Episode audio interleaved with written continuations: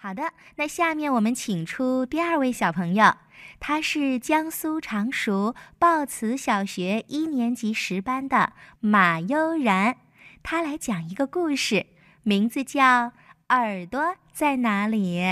大家好，我是常熟市报慈小学一年级十班的马悠然，今天我给大家带来一个故事，故事的题目叫做。耳朵在哪里？青蛙老师带着小青蛙们来到郊外，准备上一堂课外科普课。今天我们去大自然中看一看，动物的耳朵都长在哪里？找耳朵呀，这还不容易。小青蛙们满不在乎地分头去找了。一会儿功夫，青蛙豆豆抓住了一只蚊子。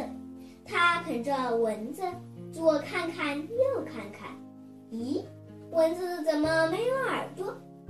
过了一会儿，青蛙亮亮啃着一只小蝗虫奔过来，豆豆，这个小蝗虫怎么没有耳朵呀？是呀，真奇怪，我捉的小蟋蟀也没有耳朵。青蛙胖胖捧着小蟋蟀跳过来。他们扫兴地说：“他们都没有耳朵呀，他们都好奇怪，没有耳朵。”小青蛙们自言自语道：“把蚊子、蝗虫、蟋蟀放在了地上，哈哈哈哈！小蚊子、小蝗虫、小蟋蟀获得了自由，开心极了。你们怎么知道我们没有耳朵呢？”小蚊子、小蝗虫、小蟋蟀忍不住齐声笑了起来。